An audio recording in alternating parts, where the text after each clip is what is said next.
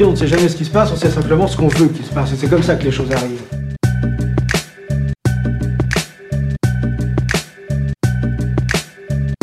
Unissons-nous contre le racisme et le fascisme.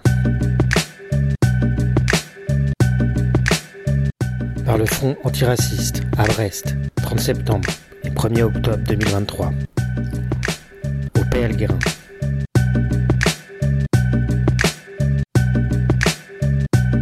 Eh ben c'est parti pour la discussion sur la loi Darmanin. Euh, à vous la parole, euh, chers amis de l'AD. Ok. Bon bah bonjour. Euh, du coup, on est un collectif qui s'appelle l'AD, l'aide aux droits des personnes étrangères. Un collectif de soutien aux personnes étrangères pour aider, accompagner les personnes étrangères dans leurs démarches administratives, sociales, etc. Du coup, donc là, on va faire une présentation. On va aller au-delà de la loi Darmanin, c'est-à-dire que euh, on va faire des points sur la loi Darmanin, mais en fait, euh, ce qu'il faut dire avant, c'est que c'est une énième loi euh, qui touche les personnes étrangères en France. En moyenne, donc ce, qui, régit les personnes étrangères en France et les demandeurs d'asile, c'est ce qu'on appelle le CESEDA, le Code de l'entrée et de séjour des étrangers et des demandeurs d'asile en France, et euh, qui est donc modifié à peu près en moyenne tous les 2-3 ans. C'est le seul code en France qui est modifié autant de fois. Et donc, si, euh, et à chaque modification, faut pas se leurrer, c'est à chaque fois pour euh, refermer tout, pour faire en sorte que ça soit de plus en plus restrictif, de plus en plus difficile pour les personnes étrangères d'avoir un titre de séjour et de se maintenir euh, sur le territoire. Euh, donc là, ce que ce qu'on s'est dit nous, c'est que on va essayer de faire une présentation rapide de différents points de la loi, euh, sans rentrer dans chaque article, etc. De, montrer euh, rapidement euh, les points essentiels qui viennent fermer encore plus les possibilités de, pour les personnes étrangères d'être dans une situation stable, sereine de vie en France.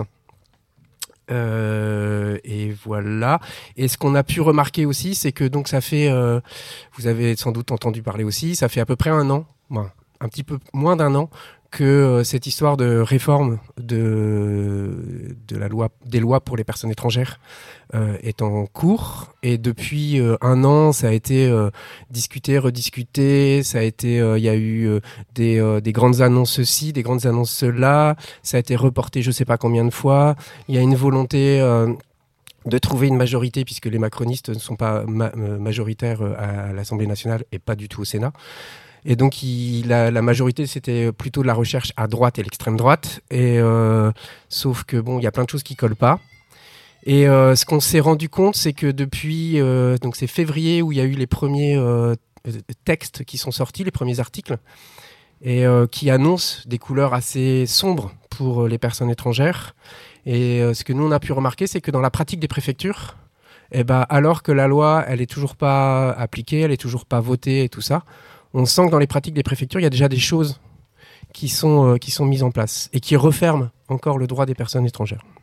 Donc on a essayé de trouver des thématiques un peu dans cette loi. En gros, c'est euh, il y a l'asile euh, autour du travail, donc un des, éléments qu'on a vachement entendu parler comme un truc positif. Et après nous, on va parler un peu de vie privée familiale, les titres de séjour vie privée familiale. Il n'y a pas beaucoup de modifications, mais il y en a quelques-unes. Et puis enfin, toutes les autres grosses merdes de cette loi. Voilà. Alors moi, je vais commencer sur l'asile. Euh, sur l'asile, la loi Colomb avait déjà bien abîmé le droit d'asile. Donc là, ça continue, mais il y a déjà euh, beaucoup de choses qui sont appliquées de- depuis longtemps. Euh, donc quand on arrive en France et qu'on demande l'asile parce qu'on est en danger dans son pays, euh, on se tourne vers les préfectures. Il y a depuis, euh, depuis longtemps quelque chose qui s'appelle Dublin, c'est-à-dire qu'on doit déposer l'asile dans le pays qui a pris nos empreintes. Donc il faut savoir que les gens qui traversent la Méditerranée, bien souvent pour pouvoir descendre d'un bateau ou d'une ONG, ont l'obligation de donner leurs empreintes, sinon ils ne descendent pas. Voilà. Les polices, euh, la police euh, en Italie par exemple euh, pratique ça. Donc très peu de gens arrivent en France déjà sans avoir donné leur empreinte dans un autre pays. Donc la France va essayer de les renvoyer dans ce, dans ce pays-là. Donc c'est déjà un parcours du combattant d'arriver à déposer la- l'asile en France. Ça, c'est quelque chose qui se pratique déjà depuis longtemps. Donc, c'est l'OFPRA, c'est un organisme qui est à Paris, euh, qui se charge, une fois que la demande d'asile a été acceptée, de statuer sur la demande des personnes, savoir si elles vont pouvoir acquérir le statut de réfugié ou pas. Il y a une réforme donc qui va, qui va s'appuyer là-dessus, puisqu'il y a un seul OFPRA à Paris. Et dans la loi, euh, il y aurait des, pôles qui s'appelleraient France Asile et qui s'occuperaient de ça. Euh, ces pôles-là passeraient ou seraient en lien avec les préfectures dans toutes les régions, euh, ce qui donnerait la main en fait au ministère de l'Intérieur sur toute la procédure d'un demandeur d'asile, que ça soit sa demande, la décision qui va être prise, mais aussi tout ce qu'il y a autour, comme l'hébergement. Donc ça serait dans toutes les régions, sachant que euh, bah, toutes les régions euh, ne pratiquent pas euh, la loi de la même façon, donc ça peut être très inégalitaire d'avoir des pôles comme ça dans chaque région. Ça c'est essentiellement sur sur l'asile, il y a des choses qui sont déjà appliquées, c'est-à-dire quand au moindre manquement, on enlève les conditions matérielles d'accueil, c'est-à-dire l'hébergement, la location de demandeurs d'asile, euh, et l'accompagnement social. Donc ça, il y a très longtemps que euh, pour un oui, pour un non, on retire tout ça aux personnes. Là, ça rentrera encore plus dans la loi. Ça, c'est sur l'OFPRA. Si une personne est déboutée de l'OFPRA, elle peut faire un recours à la CNDA.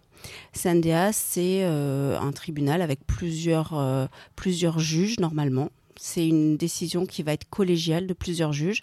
La personne est assistée d'un avocat et même chose, euh, ça se passe euh, à, Paris. Ça aussi, il y aurait euh, du coup des, des, CNDA dans toutes les régions, mais il n'y aurait plus une collégialité de la décision, mais un juge unique. Ce qui veut dire qu'une seule personne décidera du sort de chaque personne qui demande l'asile, ce qui pose réellement problème c'est vraiment les, les, choses qui, qui sont très problématiques et qui posent question dans euh, ce qui tourne autour de l'asile euh, dans cette nouvelle loi.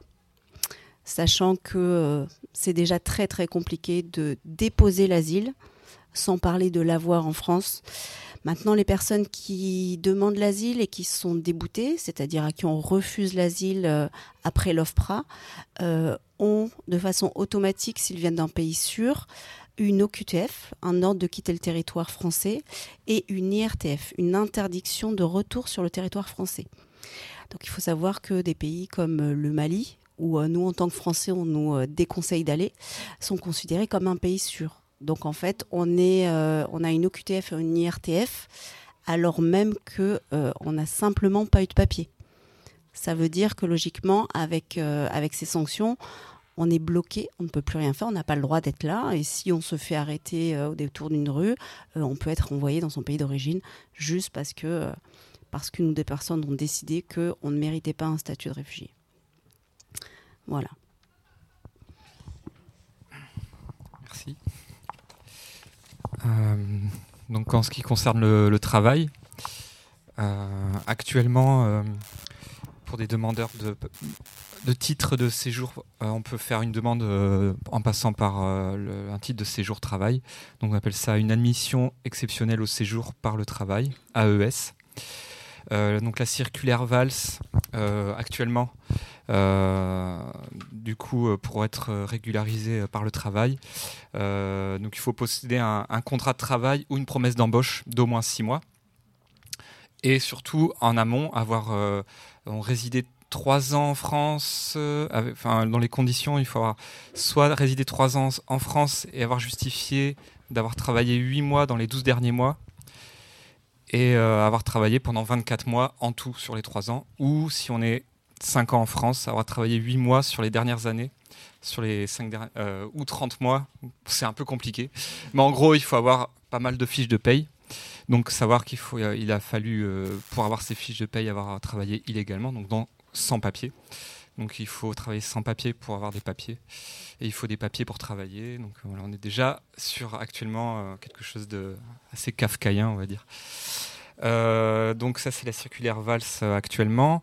donc dans la, ce que propose Ah oui, pour terminer sur ça, euh, on peut avoir deux sortes de, de cartes de séjour par le travail. Donc, soit avec un CDD, on devient travailleur temporaire.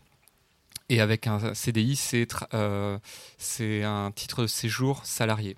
Euh, en, fait, il y a deux types de séjours quand tu es régularisé par le travail. Un, si tu as un CDD, donc c'est travailleur temporaire. Donc, en fait, tout est unique hein, pour les personnes étrangères. hein. Donc, euh, ce qui veut dire que euh, travailleur temporaire, si tu perds ton travail, tu perds ton titre de séjour.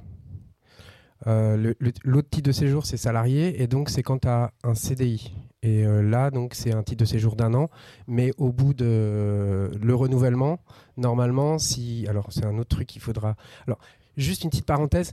euh, c'est un sujet très, très. euh, assez complexe, le, droit des personnes étrangères. Et donc, juste le, le- titre de séjour salarié, c'est un titre de séjour où la personne a eu un CDI et au bout d'un an, normalement, au départ, il a une carte de séjour temporaire d'un an salarié. Et au bout d'un an, s'il est passé par le CIR, qui est le contrat d'intégration républicaine, qui est un truc où as quatre jours, euh, tu dois faire 4 jours de formation pour savoir si tu connais bien les valeurs de la République française, si tu parles bien le français, etc., etc., eh ben, on te donne une carte de séjour de 4 ans. Si tu n'es pas passé par le CIR, qui est délivré par l'OFI, l'Office français d'intégration et d'immigration, euh, eh ben, tu, tu renouvelles ton titre de séjour et là, tu as de nouveau un an parce que tu n'as pas eu le CIR. Sauf que, comme dans toute la plupart des administrations françaises et les services publics aujourd'hui, ils ont du retard. Et donc, il y a des personnes qui euh, ont leur CDI, ont eu leur titre de séjour d'un an. Et quand elles arrivent au renouvellement de leur titre de séjour d'un an et qui devraient avoir une carte pluriannuelle de 4 ans, elles n'ont pas passé par la case CIR, donc le contrat d'intégration républicaine, parce que l'OFI les avait pas convoqués parce qu'ils n'avaient pas de place. Eh ben, ils se retrouvent avec un nouveau titre de séjour d'un an en leur disant bah, Vous n'avez pas fait le CIR. Bah oui, mais c'est pas de ma faute parce qu'il n'y avait pas de place. Et donc voilà. Et, c'est euh, que des choses comme ça, en fait, euh, dans la loi aujourd'hui, mais ça qui, va être encore pire dans la loi de demain.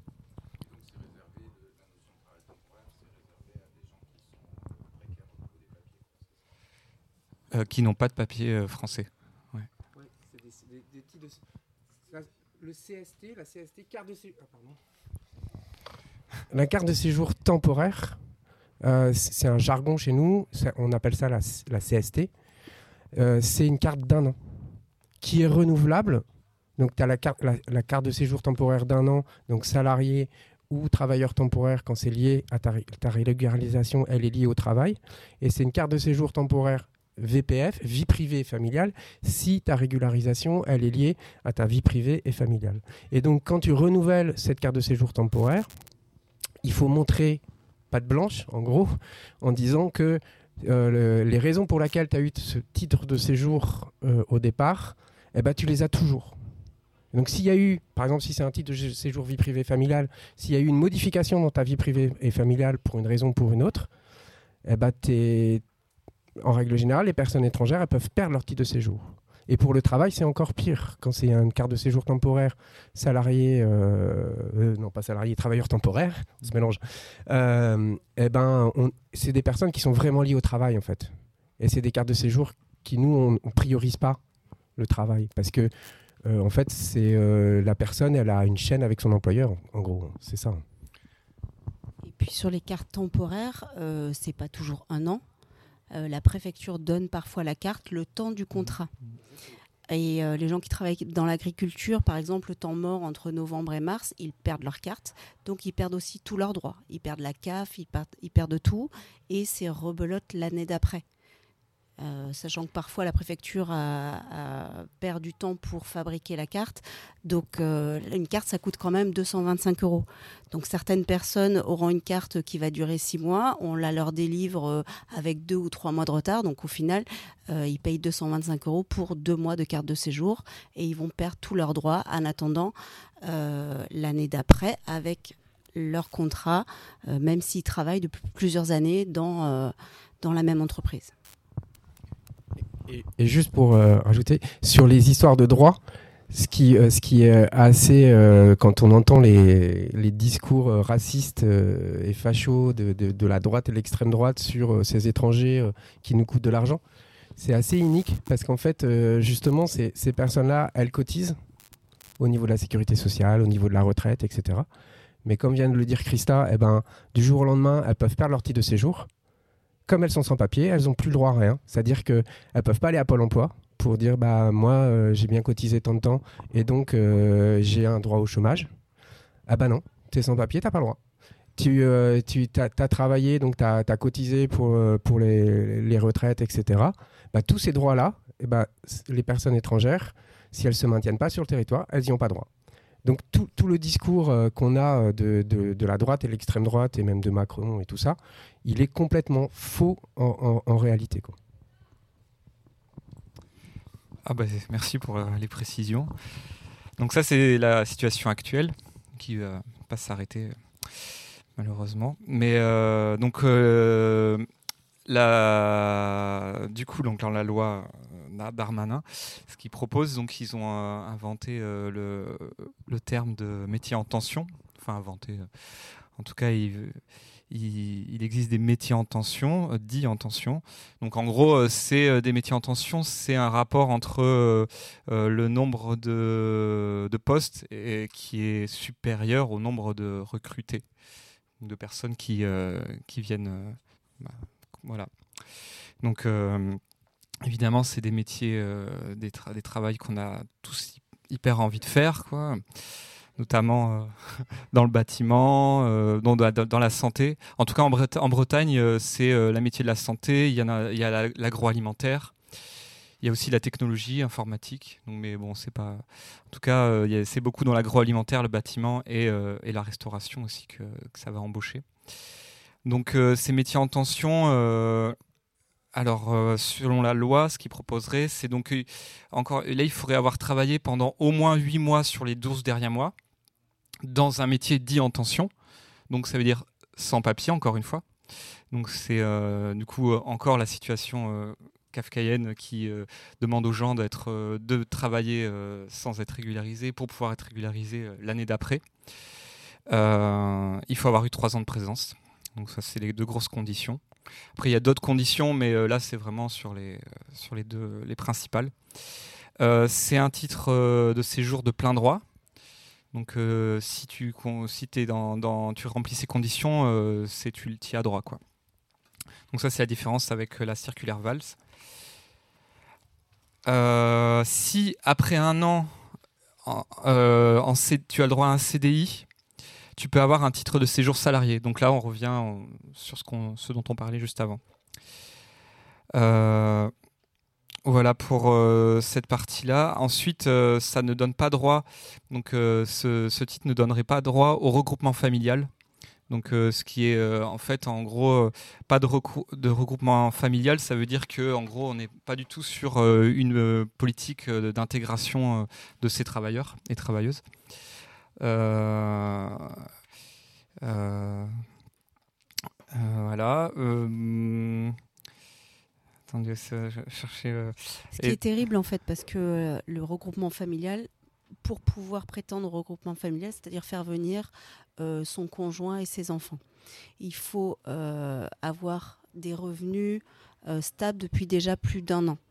Et les personnes qui arrivent finalement voir ça, ben, ils ont des contrats le plus souvent avec le travail. Donc si cette nouvelle carte ne n'aide pas à faire venir ses enfants, ben, les personnes ne pourront plus concrètement.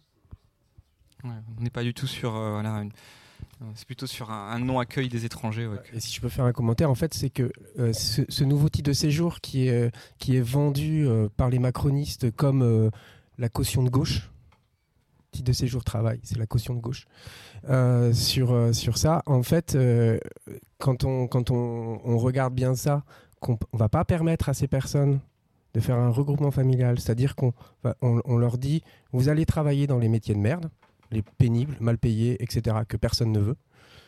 En plus, euh, bah, vous avez, on voit que de vos visions utilitaristes pour le travail, c'est-à-dire que on, on, voit pas le fait que en tant qu'humain, euh, vous pouvez avoir euh, une femme ou un homme, vous pouvez avoir des enfants. Non, non, euh, on voit que la vision utilitariste, c'est-à-dire vous allez répondre au marché du travail français qui, dans des secteurs qui sont en tension, et c'est tout ce qu'on veut de vous.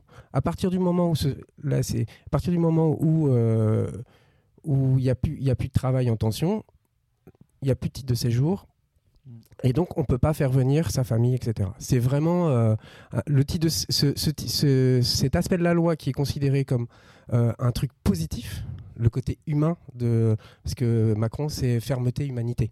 Le côté humain de euh, de, du de, cette loi là, c'est juste ce titre de séjour travail où on voit que l'utilitarisme de, de la personne étrangère.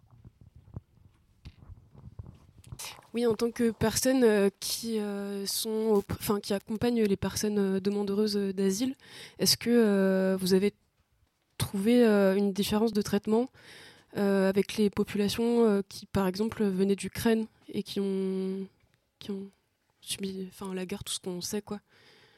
Voilà. En fait, les personnes qui viennent d'Ukraine euh, ont globalement tous les droits que les autres n'ont pas. voilà, ils arrivent, ils sont logés. Euh, ils sont logés, ils ont euh, une allocation de demandeur d'asile, ils ont le droit au travail. Tout est immédiat, euh, chose que, euh, rien n'a été comme ça pour aucune autre nationalité. Euh, donc, quand ils arrivent, ils ont une protection de six mois euh, qui est renouvelable. Euh, voilà, aucun autre pays, euh, y compris des pays dans lesquels euh, en ce moment euh, il y a des conflits, ne, ne bénéficie de tels avantages.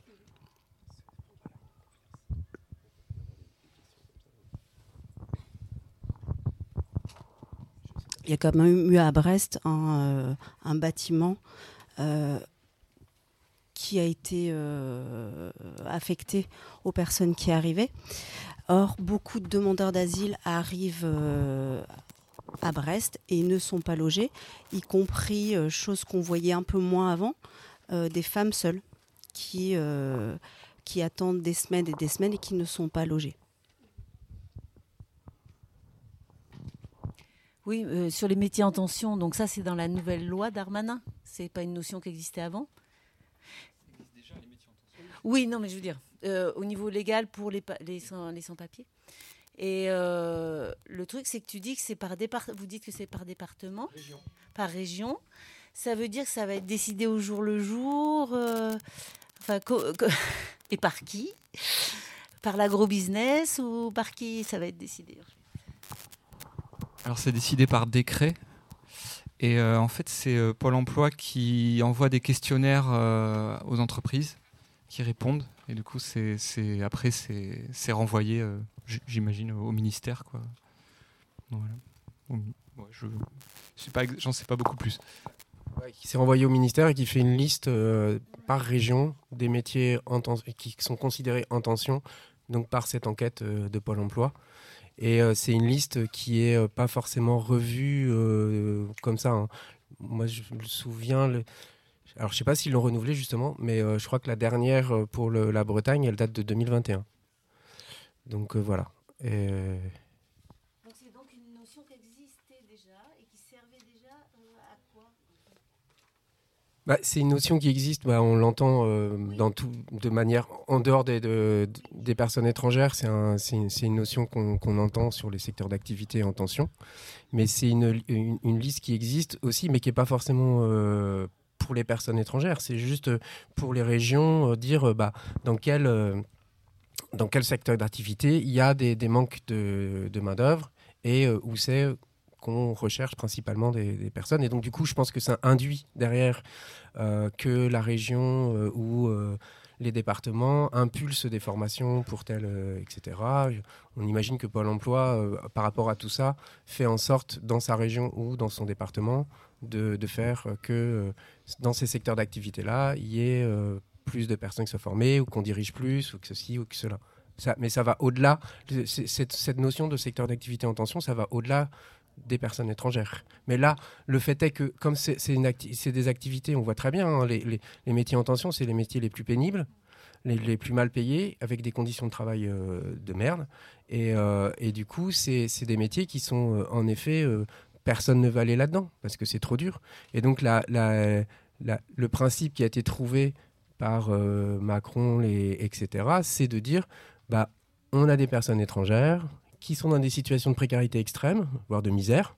Et bah, elles, elles vont pas refuser puisque c'est le, le petit, euh, la petite carotte, bah, c'est le titre de séjour qu'elles n'arrivent pas à avoir par pour d'autres raisons.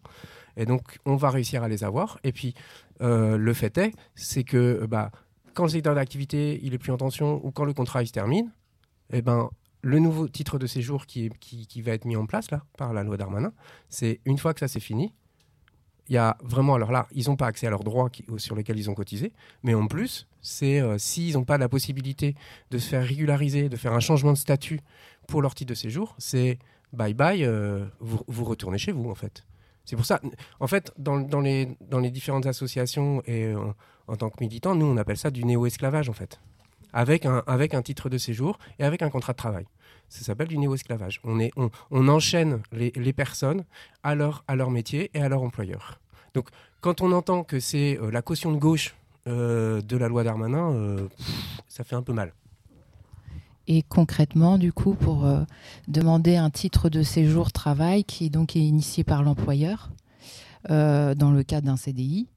Donc le, les métiers en tension, c'est une notion qui existait déjà euh, et qui facilitait un peu la procédure parce que si le métier n'est pas dit en tension, il y a toute une démarche supplémentaire que l'employeur doit faire, comme par exemple mettre une annonce sur Pôle Emploi qui doit rester euh, euh, trois semaines sans réponse, par exemple, pour appuyer la, la demande. Voilà. Ça, ça existe. Donc, euh, oui, effectivement, ça existait déjà. Mais là, euh, la nouvelle loi va faciliter encore plus l'embauche dans ces métiers-là. Quoi. Je crois que l'employeur le, n'est pas obligé de faire une demande d'autorisation de travail, ce qui est aussi un truc euh, qui est très compliqué, euh, parce que beaucoup d'employeurs euh, refusent de faire la demande d'autorisation de travail parce que ça a un coût, que ça a aussi, c'est chronophage aussi pour l'administration. La, du coup, on a souvent des problèmes avec ça, des, personnes qui ont trouvé un contrat, qui ont même signé un contrat, et en fait, ça bloque pour avoir le titre parce qu'il manque cette autorisa autorisation de travail qui est d'ailleurs euh, euh, donné par euh, la préfecture. Voilà. Donc ça, complexifie. Du coup, là, avec cette histoire de, métier en tension, ça simplifie encore plus. Et en plus, c'est de plein droit. C'est-à-dire que c'est pas la discrétion du, préfet qui va dire oui, bon, ce dossier, oui, et puis c'est même pas un, secteur en tension. Voilà, pourquoi ce, cette personne-là prendrait la place d'un quelqu'un qui a des papiers français sur un métier qui. Enfin bref, c'est une discrimination de plus. Quoi. Euh, du coup, c'est vrai qu'on n'avait pas forcément présenté, on savait pas trop comment faire. Donc c'est pour ça, euh, là qu'il y ait des questions-réponses comme ça, euh, bah, nous, ça nous satisfait, je crois. Parce que c'est vrai qu'on on, on, savait pas trop comment faire et on, au départ, on était sur peut-être un catalogue de, des différentes présentations en se disant il y aura une discussion après, mais c'est peut-être mieux comme ça, c'est moins lourd pour tout le monde, j'ai l'impression qu'on puisse euh, répondre sur, bah, qu'on puisse faire des questions-réponses comme ça. Ouais, bah là, là on va, on, va, on va continuer là-dessus. Euh, juste pour euh, faire euh, la transition entre euh, ce type de séjour travail et euh, là, moi, c'est plutôt autour de ce qu'on appelle les cartes de séjour temporaire vie privée et familiale. Donc, ce qui va euh, axer plus sur des possibilités d'avoir une régularisation sur le territoire français par rapport à sa vie privée et familiale. Euh, en gros, en exemple, c'est pour les personnes qui sont conjoints ou conjointes de personnes françaises, euh, pour les personnes qui sont euh, père ou mère d'un enfant français, euh, pour les personnes qui ont aussi qui vivent maritalement ou en pax avec une personne étrangère qui a déjà un titre de séjour.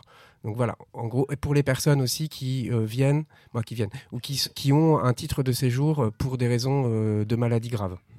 Donc tout ça, c'est un gros pack vie privée familiale. Euh, et donc on, on, va être un peu là-dessus. Et pour faire la transition, ce que je voulais dire, c'est que là, de plus en plus, depuis Macron, euh, on se rend compte que quand on fait une demande de titre de séjour euh, avec le fait que la personne elle a une vie privée familiale et euh, mais qu'elle a aussi travaillé de manière illégale puisqu'elle était sans papier, eh ben la préfecture, elle va avoir tendance à privilégier le titre de séjour travail parce que c'est un titre de séjour qui est beaucoup plus précaire que le titre de séjour vie privée familiale. Donc on est vraiment que dans des dans des dans des euh, des manières de penser hyper uniques par rapport à la personne étrangère. On n'est pas là, la préfecture et l'État n'est pas là vraiment pour sécuriser la vie des personnes étrangères en France. Quand ils sont là vraiment pour les mettre dans des situations compliquées. Donc là, au niveau des, de ce qui va changer aussi, c'est bah, de ce qu'ils veulent changer, c'est donc au niveau des, personnes étrangères, de plus en plus, on leur demande la maîtrise de la langue française. Donc aujourd'hui, ça va être un niveau qui, qui peut être élémentaire, et, mais on se rend compte depuis quelques années, c'est un niveau qui évolue. Et donc, comme je disais tout à l'heure, par rapport à des renouvellements de titres de séjour, on va demander aux personnes euh, de, de, présenter des diplômes. Alors, il y a différents niveaux. Il y a le, donc le, plus, le plus bas, c'est A1. Après, il y a A2, B1, B2, C1, C2, etc. Et, euh, et, pour certains titres de séjour, on va demander le niveau B1 ou B2. Sauf que, euh, et là, c'est, là, on va demander donc un niveau supérieur. Et là, la, problématique qui se pose déjà aujourd'hui, que ce soit à Brest ou partout en France, euh, bah, c'est comme l'histoire du contrat d'intégration républicaine, où euh, les personnes sont obligées de passer par ça pour avoir le renouvellement de leur titre de séjour, sauf que comme il n'y a pas assez de place, eh ben, les personnes, elles n'ont pas leur contrat d'intégration républicaine pour avoir le renouvellement. Eh ben, c'est la même chose pour la langue française. C'est-à-dire qu'on on demande aux personnes étrangères d'avoir un certain niveau. Alors, il euh, y a des personnes étrangères qui arrivent avec euh, leur diplôme, qui arrivent de pays francophones, qui arrivent, etc. Donc, qui ont, euh, on va dire, une facilité pour avoir ce, niveau de langue. Mais il y en a d'autres qui sont anglophones, d'autres qui sont même pas dans, dans, des, dans des maîtrises de langue européennes. Et là, ça leur demande plus de difficultés. Et on se rend compte qu'en règle générale, c'est souvent les plus vulnérables qui, vont, qui ont un accès à la, langue française qui est plus difficile. Et bien là, donc, on va augmenter le niveau. Et comme déjà, les, structures de formation à la langue française, elles sont saturées. Là, ici, à Brest, c'est majoritairement la BAF qui fait ça, donc qui est à Pont-à-Nézen. Et euh, ils ont une liste d'attente, en fait. Euh, et, du coup, ces personnes étrangères qui veulent faire un renouvellement et qui veulent... Euh, eh ben, elles sont obligées de montrer un diplôme, mais qu'elles peuvent pas forcément avoir, puisque elles n'ont pas, elles pas, pu, elles pas pu avoir la formation. Et ces structures qui délivrent des cours de langue française, euh, c'est pas des choses gouvernementales, c'est des associations qui font ça. Donc rien n'est euh, prévu pour que les personnes apprennent le français quand elles n'ont pas de papier. Et la, difficulté qu'on a par rapport à ça aussi, donc sur cette loi-là, et ça fait aussi le, lien avec le travail, c'est que de fait, donc ces centres qui sont agréés par l'État pour euh, faire les formations, les possibilités d'avoir des cours, c'est en pleine journée. Or, si on est sur un titre de séjour travail, en pleine journée, on travaille. Et donc, les personnes, elles vont se retrouver euh, dans des difficultés où les structures sont déjà saturées, mais en plus, les heures de cours pour avoir le diplôme permettant d'avoir la maîtrise de la langue française euh, pour son renouvellement, eh ben, il est pendant des heures de travail. Donc on est, on est sur des trucs complètement bah, encore kafkaïens, où on ne permet pas à, la personne étrangère de vraiment pouvoir avoir les critères qui sont mis pour avoir le titre de séjour. Et en fait, il faut vraiment se mettre euh, dans, la tête que euh, la manière dont ils il pensent la loi pour les personnes étrangères, on n'est pas du tout dans du service public. Quoi. On est vraiment dans la volonté, comment on fait pour mettre le plus de bâtons dans les roues, pour ne pas permettre à la personne d'avoir un titre de séjour au départ, et puis surtout pour ne pas pouvoir renouveler son titre de séjour. Et ça va pas être officiellement, non, non, c'est bien, c'est beau, c'est tout, mais c'est derrière des petits, des petits trucs administratifs comme ça, ou des petits trucs de saturation des structures par lesquelles euh, les personnes étrangères doivent passer, où ça fait que bah, on met des critères, mais qui sont impossibles à avoir, ou alors qui mettent un, tel temps à avoir qu'à un moment donné, la personne se retrouve dans, une certaine précarité ou avec des grandes difficultés de, renouveler leur titre de séjour. Sur le regroupement familial, euh, du coup, euh, on, y revient. Ah non, juste, il y a un truc euh, sur la langue française encore, parce que la loi Darmanin, oui, on n'a pas présenté ça. Il y a tellement de choses à dire. La loi Darmanin, ils ont, pour la faire passer, ils sont dans une procédure d'urgence. C'est-à-dire que euh, le gouvernement euh, euh, Borne, Macron, Darmanin et toute la clique, là, ils ont, ils ont fait en sorte de faire rentrer cette loi-là dans une procédure d'urgence au niveau des parlements. Ce qui veut dire que, contrairement à habituellement où il y a des allers-retours entre l'Assemblée nationale, le Sénat, puis des modifications, des discussions, et on essaye de trouver un consensus, bah là, ça va être une seule lecture. Et puis, en fait, en gros, ça va finir par un 49-3, quasiment sûr. Et, euh, donc ça permet pas d'avoir une discussion sereine autour de ça. Et l'autre truc assez euh, dingue et stratégique que le gouvernement a choisi, c'est de, au lieu de commencer par l'Assemblée nationale, il commence par le Sénat. Pourquoi il commence la discussion par le Sénat? Donc le Sénat a déjà, a déjà fait euh, en commission euh, paritaire la discussion sur la loi. Ils l'ont, euh, alors ils l'ont bien, bien, bien, bien, bien euh, restreinte encore. Et il passe par le Sénat parce qu'il y a une majorité de droite. Et donc en se disant, on passe d'abord par le Sénat, ils vont encore plus euh, faire que la loi elle est, plus dure. Ce qui s'est passé réellement. Et, donc après derrière, c'était stratégiquement la pensée, c'était de se dire, comme le Sénat est à droite, ça va passer à l'Assemblée nationale. On va pouvoir avoir une majorité grâce aux élus de, droite pour, euh, pour pouvoir faire passer euh, la loi. Sauf que ça, leur stratégie ne marche pas. Et donc là, ce qui s'est passé, c'est qu'au Sénat, donc dans la loi Darmanin, il était prévu que euh, justement cette formation à la, langue française, eh ben, ça soit euh, les employeurs qui le prennent en charge et qui fassent en sorte de payer ou, de, ou que dans le contrat de travail, il y ait des moments de, formation à la langue française, ce qui paraît cohérent et bien. Eh ben, le Sénat l'a- supprimé, cette histoire, complètement. Sur, sur le regroupement familial, euh, ce qu'on a vu là, c'est en effet l'hi- l'histoire que, bah, avec le nouveau titre de séjour, on puisse pas. euh, je vais reprendre mes notes. Euh, on- donc, le nouveau titre de séjour travail ne, ne permettent pas de, euh, de faire du regroupement familial, pardon. Et là, euh, donc ça, c'est pareil euh, pour tous les autres titres de séjour. En fait, ils vont, encore euh, restreindre cette possibilité de faire venir sa famille, donc sa femme ou, son mari, ou etc. et ses enfants. Et donc là, en gros, ils vont augmenter la condition de séjour, qui va passer avant, il fallait avoir 18 mois de séjour en France pour pouvoir faire venir sa famille.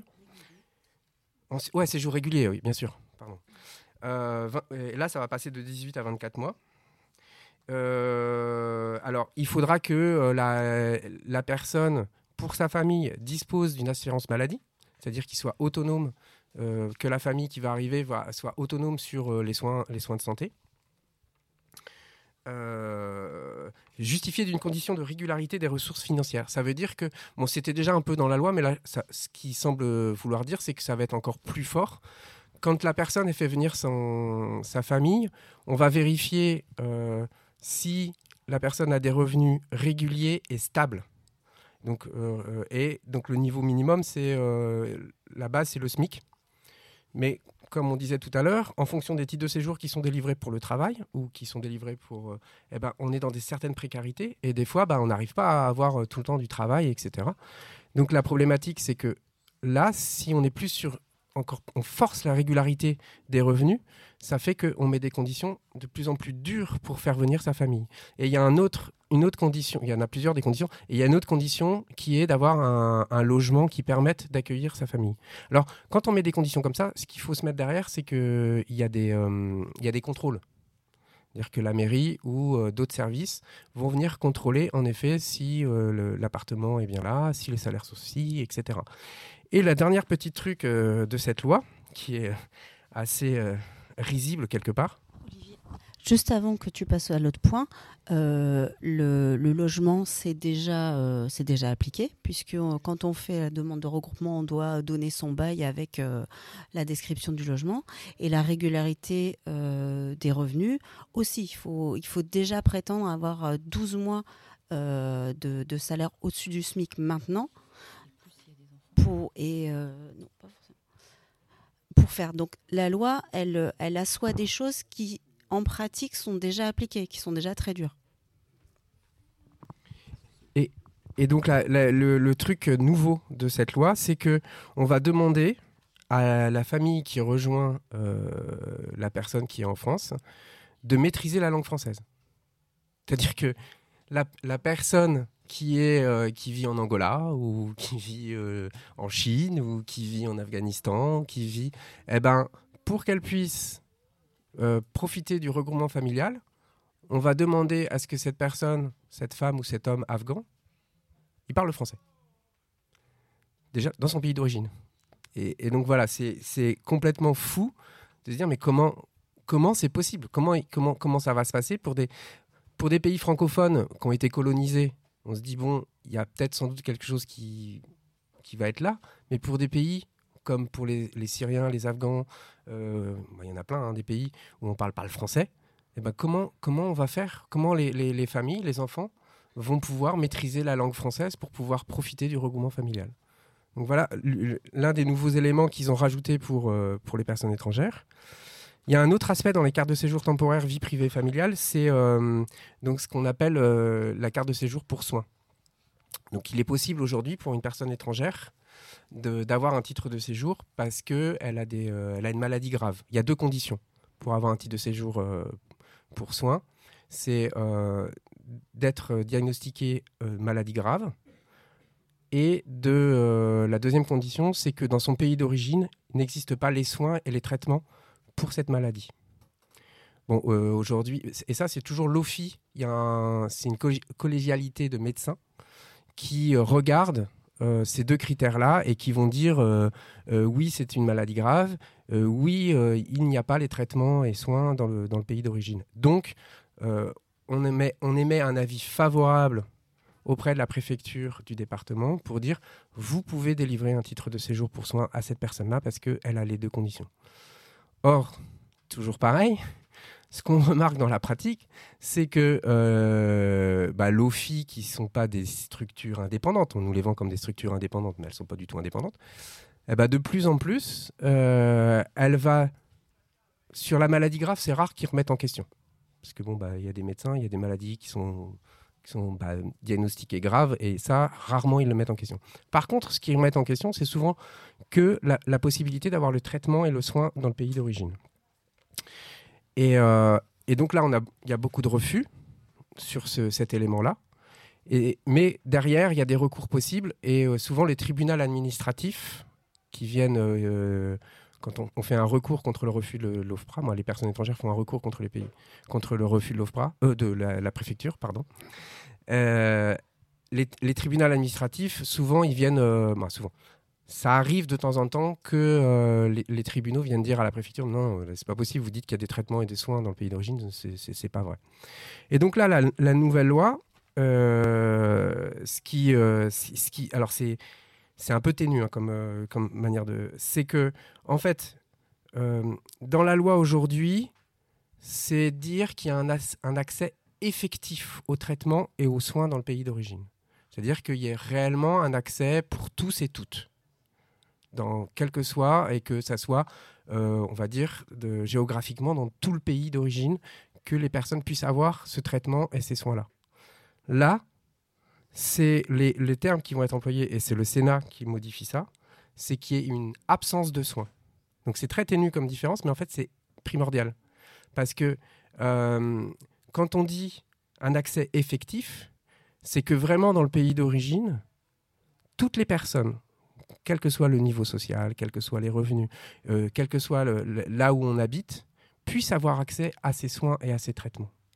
Donc des fois, c'est des traitements très lourds qui coûtent super cher. Donc s'il n'y a pas une sécurité sociale dans le, pays d'origine, le traitement peut exister, mais euh, la plupart des personnes ne peuvent pas se le payer. Et donc là, normalement, c'est une possibilité de dire, bah, vous avez le titre de séjour puisque chez vous, vous ne pouvez pas accéder à votre traitement puisque c'est trop cher.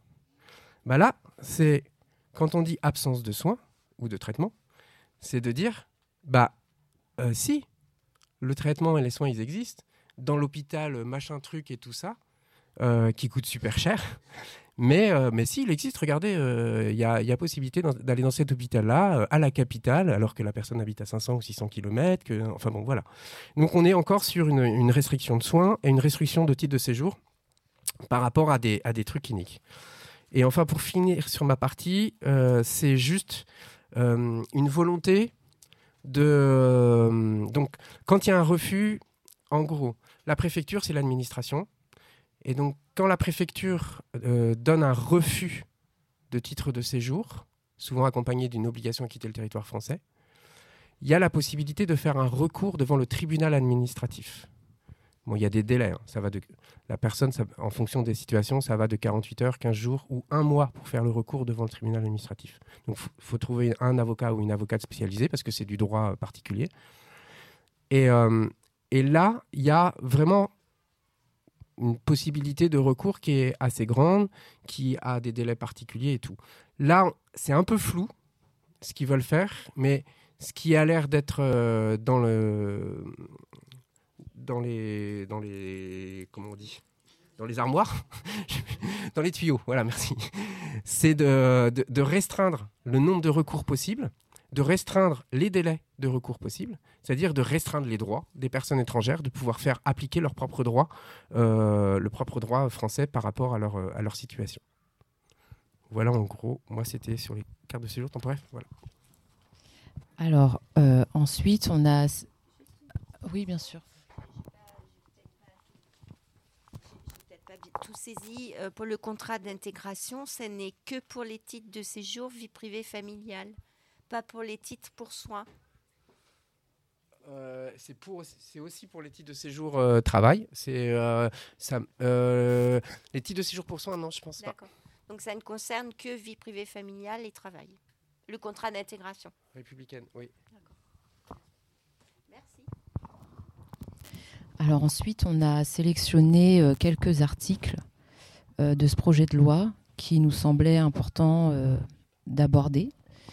Euh, Il y a quelques articles qui, euh, qui sont euh, complètement dans l'objectif de la politique de Darmanin, c'est-à-dire d'être gentil avec les gentils et méchant avec les méchants, c'est-à-dire d'améliorer le dispositif d'éloignement des étrangers représentant une menace grave pour l'ordre public. Donc, il y a des articles qui, qui sont là pour faciliter l'expulsion des étrangers en situation régulière ayant commis des infractions graves. Et euh, alors, ça me permet aussi de dire quelque chose qu'on n'a pas encore évoqué, mais euh, que en fait sur le projet de loi euh, actuel, il y a des choses qu'on voit euh, qui se sont, qui, qui ont déjà été mises en place en fait. Par exemple, sur ce, sur ce point-là, à la base, il est, enfin, il n'y avait pas vraiment d'expulsion qui concernait des personnes, ou en tout cas, il y avait des conditions de protection contre l'expulsion, par exemple pour les parents d'enfants français mineurs, conjoints de français résidant en France depuis plus de 20 ans. Euh, or, actuellement, et on a eu un cas là récemment, d'une personne qui a été euh, placée en CRA, donc en centre de rétention euh, administratif, euh, qui est parent d'enfants français euh, mineurs, de plusieurs même, et euh, qui, euh, qui avait un avion euh, programmé voilà, pour, pour le renvoyer dans son pays d'origine. Donc c'est des choses qu'on voit déjà, en fait, finalement, cette loi, elle n'est pas encore passée, mais par plein, plein de failles, on voit, on voit des choses déjà arriver, en fait. Ensuite, il y a aussi des articles donc, sur le refus ou le retrait d'un titre de séjour en cas de rejet des principes et valeurs de la République française ou de menaces graves pour l'ordre public. Alors, euh, ce qu'ils entendent par principes et valeurs de la République française, moi là je vais vous lire le, le truc. hein. Donc, euh, ainsi énuméré, la liberté euh, personnelle, la liberté d'expression et de conscience, l'égalité entre les hommes et les femmes, la dignité de la personne humaine, la devise et les symboles de la République au sens de l'article 2 de la Constitution, donc drapeau, hymne, devise, et à ne pas se prévaloir de ses croyances ou convictions pour s'affranchir des règles communes régissant les relations entre les services publics et les particuliers.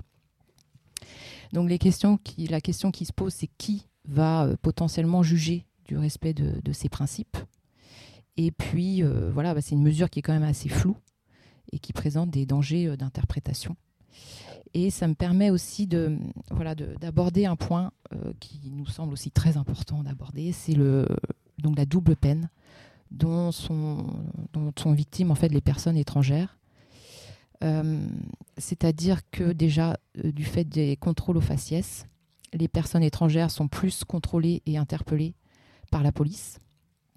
Donc les personnes racisées sont contrôlées jusqu'à 20 fois plus que les personnes blanches. Donc là, c'est des infos que je vous lis qui sont issues de, de ni CRA ni prison euh, contre les frontières et les prisons à Toulouse et partout ailleurs, euh, qui a été fait par euh, Toulouse Anticra. Par rapport aux personnes françaises, les personnes étrangères risquent trois fois plus de passer en comparution immédiate et cinq fois plus d'être placées en détention provisoire. Elles sont donc plus judiciarisées avec des sanctions plus sévères et représentent un quart du total des personnes emprisonnées. Donc les personnes étrangères qui ont un titre de séjour à leur entrée en prison peuvent être expulsées du territoire français.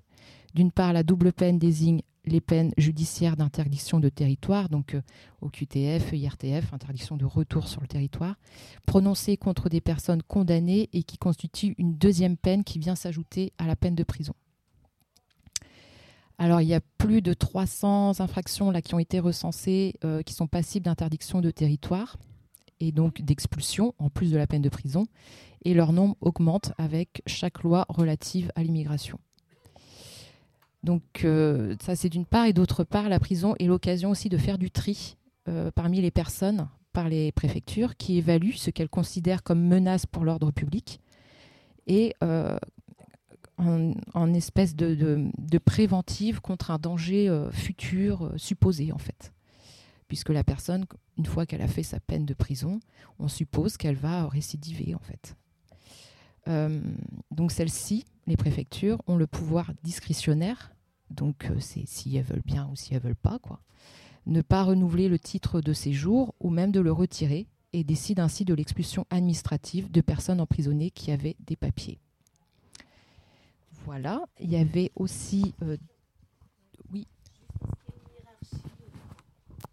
Euh, je veux dire, c'est par exemple outrage à agent, ça fait, ça mérite, qui peut permettre d'aller en prison.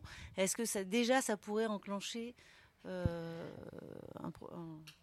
oui, alors nous, ce qu'on constate, c'est que sur, euh, sur, par exemple, euh, un cas vraiment qu'on voit très souvent, une personne qui, par exemple, travaille avec des faux papiers. puisque ben, il a besoin de travailler pour se nourrir lui, voire même éventuellement sa famille, va se faire donc des faux papiers qu'il va payer d'ailleurs en général. Et euh, du coup, il n'y a pas une sanction euh, pénale. Par contre, il y a automatiquement une OQTF et une IRTF, par exemple. Voilà. C'est des choses qu'on voit, ça c'est vraiment très souvent. Je ne sais pas si j'ai bien répondu à la question.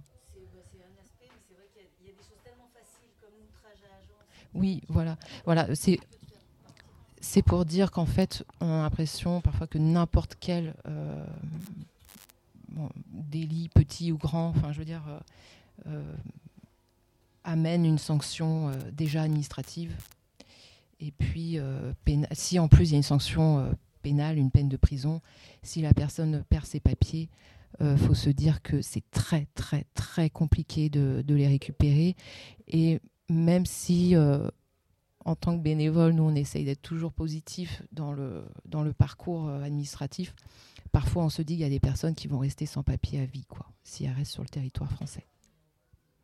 Donc, notamment les personnes qui ont une peine de prison, quoi, ou qui ont fait une peine de prison. Euh, Parce que ça, en fait, par exemple, c'est encore un élément euh, qui, euh, là, cet été, ça a été la chasse aux personnes étrangères qui ont eu un problème de délinquance. Bah, quand je dis la chasse, ça a vraiment été ça, hein, parce que euh, Amélie a parlé d'une des personnes dont on s'est occupé qui s'est retrouvée au centre de rétention de, Wassel, qui est à côté de Rouen. normalement, euh, en Bretagne, nous, le, centre de rétention, donc les centres de rétention administratifs, euh, si vous voyez ce que c'est, c'est une prison pour les personnes étrangères avant d'être expulsées. En gros, c'est ça. Habituellement, elles sont envoyées à Rennes, parce qu'il y a un centre de rétention à Rennes. Et là, la, personne a été envoyée à Wassel parce que sans doute celui de Rennes était, complètement plein.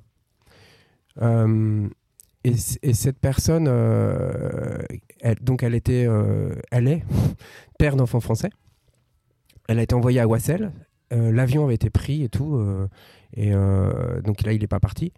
Mais il correspond tout à fait à ce qui s'est passé cet été où euh, à partir du mois de juin et euh, les discours de Darmanin du gouvernement suite euh, à ce qu'on a appelé les émeutes du mois de juin, et où on voit toujours comment ben, la manière dont pensent ces personnes de droite, Macron et, bien d'autres personnes, c'est délinquance, immigration.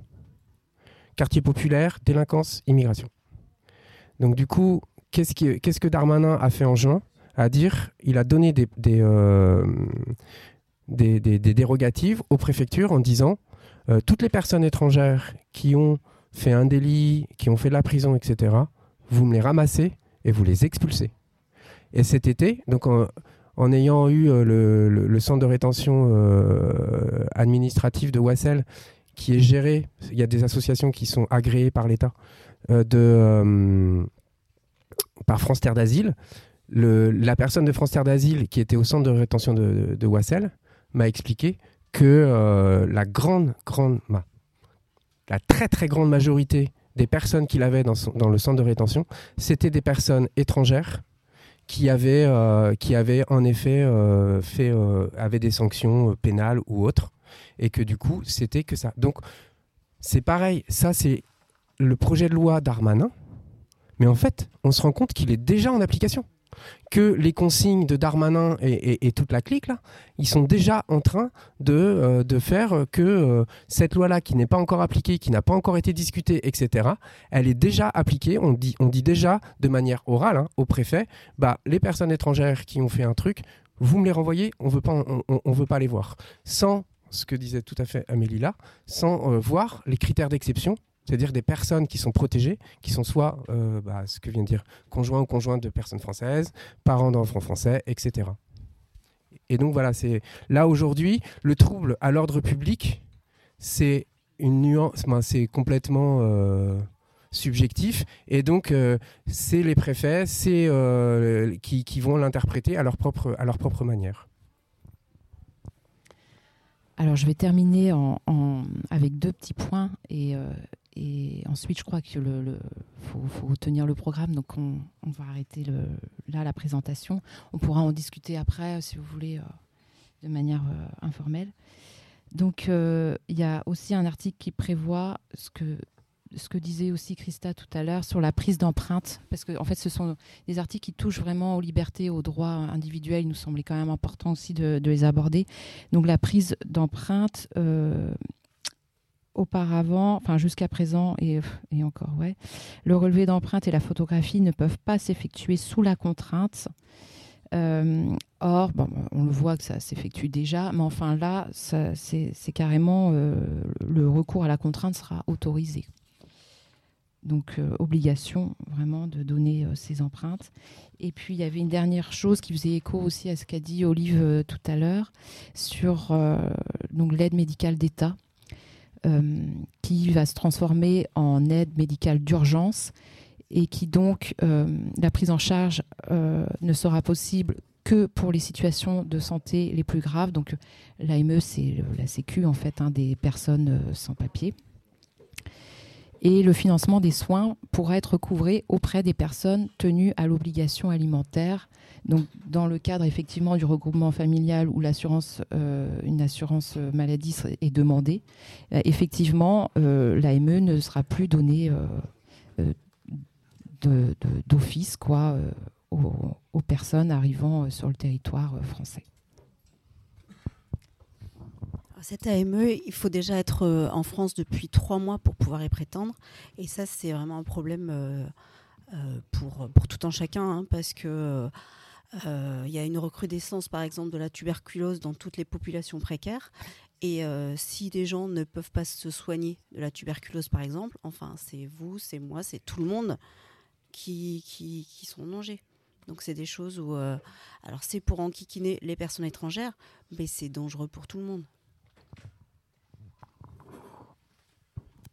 Euh, bah, ça m'intéresserait que vous reveniez sur la tribune qui a été publiée cet été par euh, les, euh, je sais pas comment on peut les qualifier, quoi, la, la gauche macroniste, capitaliste et raciste, donc en l'espèce le PS, en tout cas une partie ELV, euh, PCF et, quelques macronistes là qui appuyaient ce projet de loi là en vantant donc en, essayant de de défendre le côté humaniste dont vous parliez tout à l'heure là.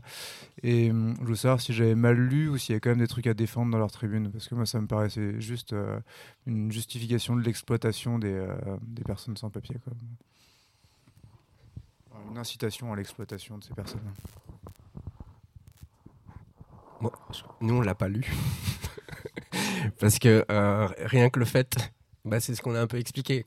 Rien que le fait de dire que euh, la caution de gauche euh, de cette loi, c'est une régularisation par le travail, et euh, de fait que c'est une régularisation par le travail avec un titre de séjour qui fait que c'est du néo-esclavage, c'est-à-dire qu'on fait en sorte que euh, les personnes étrangères, elles sont complètement enchaînées à leur employeur et au contrat de travail pour pouvoir avoir un titre de séjour et être régularisées. On voit pas trop où est le côté gauche et humaniste de cette loi. Euh, et donc, euh, on n'a pas lu la tribune, donc on n'a pas vu les côtés positifs qui défendaient dans cette loi.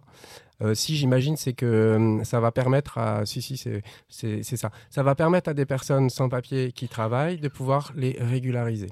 Or, en fait, ce qui, ce qui est complètement aberrant d'entendre ce genre d'argument, puisque, comme ça a été évoqué tout à l'heure par Guilhem, c'est que, en fait, aujourd'hui, il, il, existe la circulaire VALS.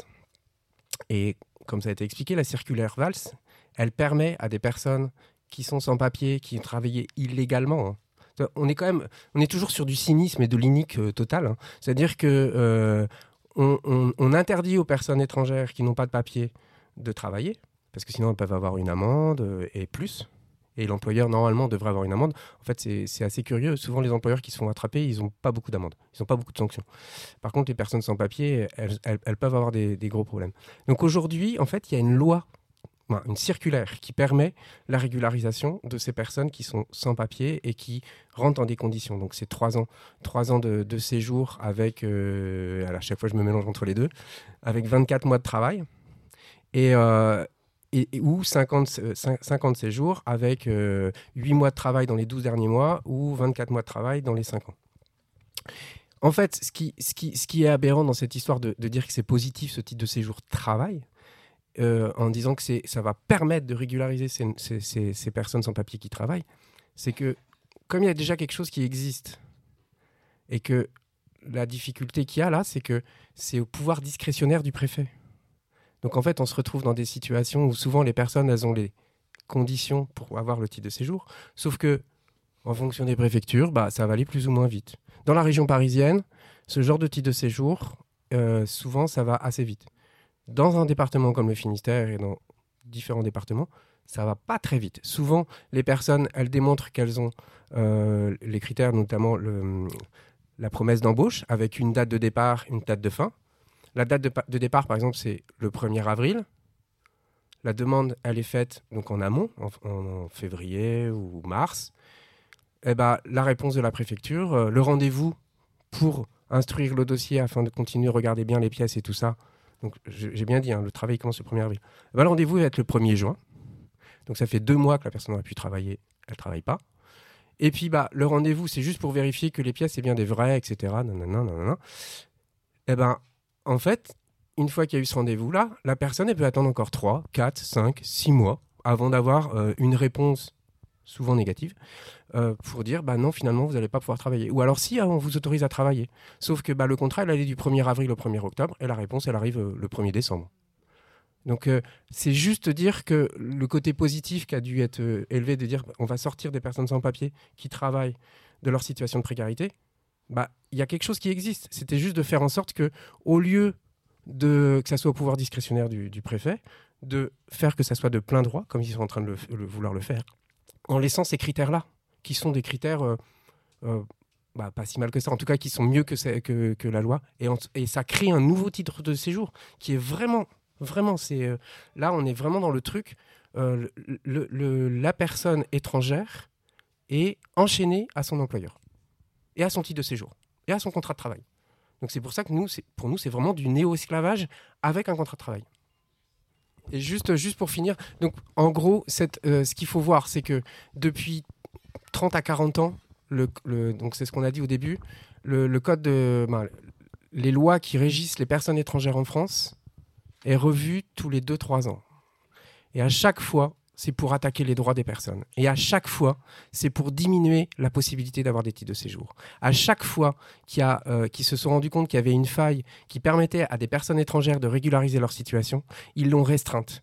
La loi Macron, elle a, euh, Colomb Macron en 2019, elle a attaqué l'asile, elle a attaqué les parents d'enfants français. Les lois d'avant, elles avaient attaqué les, euh, conjoints de personnes, les conjoints conjointes de personnes françaises. À chaque fois, on est sur une restriction de droits pour les personnes étrangères. Ça fait 40 ans que ça dure en fait, et ça fait ça fait 40 ans, 50 ans qu'on qu'on a une, une, politique migratoire de fermeture des frontières, d'une Europe forteresse, et on voit le résultat en fait. On voit ce qui se passe, c'est que du coup, il y a des morts en Méditerranée, il y a des y a des personnes qui, qui vivent ici dans une précarité extrême, dans une misère euh, pas possible. On les maintient dans cette misère-là, on les maintient dans, ces trucs-là. Et on, on continue à, s'ancrer et on voit bien aussi ce, que ça fait. C'est un racisme de plus en plus institutionnalisé et de plus en plus euh, clair au niveau de tous les partis politiques euh, et un fascisme qui monte. Je veux dire, le bouc émissaire de la personne étrangère dans une société qui va mal, c'est trop facile. Et là, on voit bien ça. Et donc nous, dans ce que euh, on défend comme structure, et on est dans une coordination qui s'appelle la coordination Bretagne, Pays de Loire, Normandie, solidaire des personnes immigrées. Ce qu'on défend, nous, c'est la liberté de circulation, d'installation de toute personne dans le monde.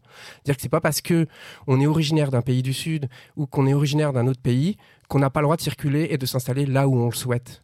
C'est pas nous, on est blanc, on peut aller où on veut quasiment. On vient de la France, on peut aller où on veut. Pourquoi nous? Et pourquoi pas les autres? Et donc nous, c'est cette discussion-là qu'on a. Et notre volonté, c'est de abolir les frontières, liberté de circulation et d'installation de toute personne dans le monde, afin que euh, tout le monde puisse aller là où il le souhaite.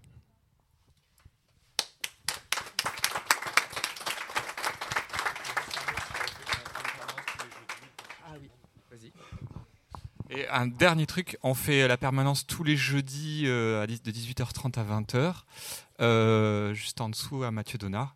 Et euh, on cherche toujours du monde, on fait de l'auto-formation. Euh, pas, on peut arriver sans aucune euh, connaissance juridique. Voilà. Ah, on peut nous écrire à adbrest@riseup.net. Merci à vous.